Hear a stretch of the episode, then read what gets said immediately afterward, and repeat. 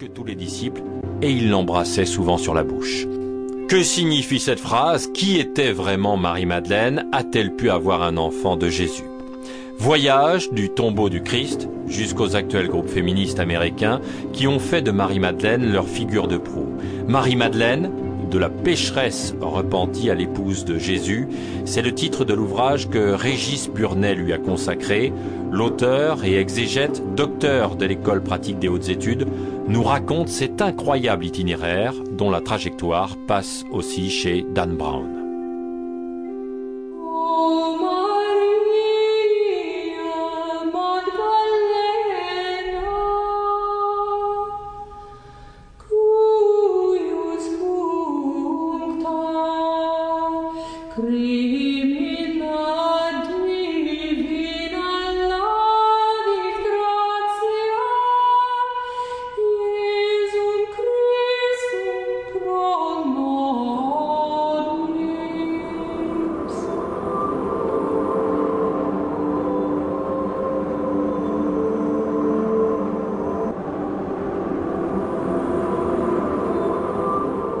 Régis Burnet, est-ce que Marie-Madeleine a vraiment existé en tant que personne? Alors, il est difficile de dire que Marie, Marie-Madeleine a existé en tant que personne, parce que Marie-Madeleine, c'est une, une sorte de création littéraire faite euh, de plusieurs Maries. Il y a une Marie de Magdala, qui a sans doute existé, et le Nouveau Testament nous en parle, une autre Marie qui a, existé, qui est Marie de Béthanie, et une troisième femme, probablement qui s'appelait Marie, mais on n'en est pas sûr, qui est la pécheresse pardonnée. Ces trois figures-là euh, ont eu un rôle euh, différent autour de Jésus, mais un rôle complémentaire. Et donc, on a eu l'idée que c'était la même. Et ça, ça donnait l'occasion de construire une figure beaucoup plus riche, puisque on n'avait pas simplement une femme quelconque qui devenait disciple, mais vraiment quelqu'un qui avait été pardonné par Jésus et qui, d'une certaine façon, faisait tout le chemin euh, depuis le péché jusque euh, à devenir la, disciple favorite de Jésus, puisque c'est à elle que Jésus finalement annonce qu'il est ressuscité.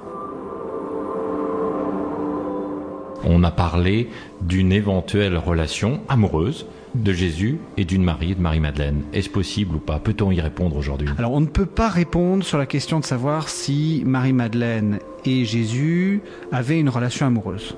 Ça, ça échappe à l'histoire de toute façon. Une chose qui paraît très vraisemblable, c'est que ils n'ont pas eu d'enfants, s'ils avaient eu à en avoir, tout simplement parce que il y a eu des faux césarions. Vous savez, le, le, le fils de César et Cléopâtre qui est mort très jeune. Euh, on sait qu'il y a eu des faux césarions.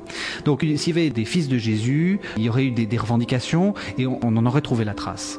Là, ce qui est sûr, c'est qu'il n'y a jamais eu personne qui s'est réclamé de cette euh, filiation-là avant, euh, euh, en fait, avant les, les, histoires de Da Vinci Code et, et, et en fait avant le, le milieu du XXe siècle. C'est impossible qu'à l'époque on ait voulu euh, étouffer aussi ces revendications s'il y en avait. L'Église n'avait pas les moyens de le faire. C'est-à-dire c'est-à-dire que euh, il faut pas s'imaginer une église institutionnelle. En fait, c'est une c'est une série de petits groupes qui étaient dans le judaïsme et qui pratiquaient une, un judaïsme un peu particulier. C'est ça l'église au début. Alors que représentaient en fait euh, justement euh, ces groupes? Il faut imaginer le pays de cette époque avec hum, disons une religion très en place et beaucoup de prédicateurs qui allaient de village en village. Souvent ces prophètes-là étaient en, en, léger décalage par rapport à la société et voulaient d'une certaine façon euh, faire un peu éclater le carcan social. Et c'est particulièrement pour Jésus, qui est, euh, par rapport à d'autres positions juives du temps, est beaucoup plus libéral envers les femmes euh, et beaucoup plus, euh, enfin, leur donne une place beaucoup plus grande dans sa dans sa prédication, dans sa bon.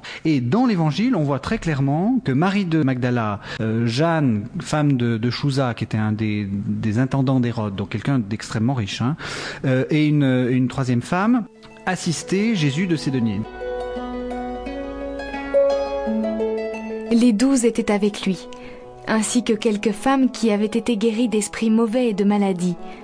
Marie, appelée la Magdaléenne, de laquelle étaient sortis sept démons, Jeanne, femme de Chouza, intendant d'Hérode, Suzanne et plusieurs autres qui les assistaient de leurs biens.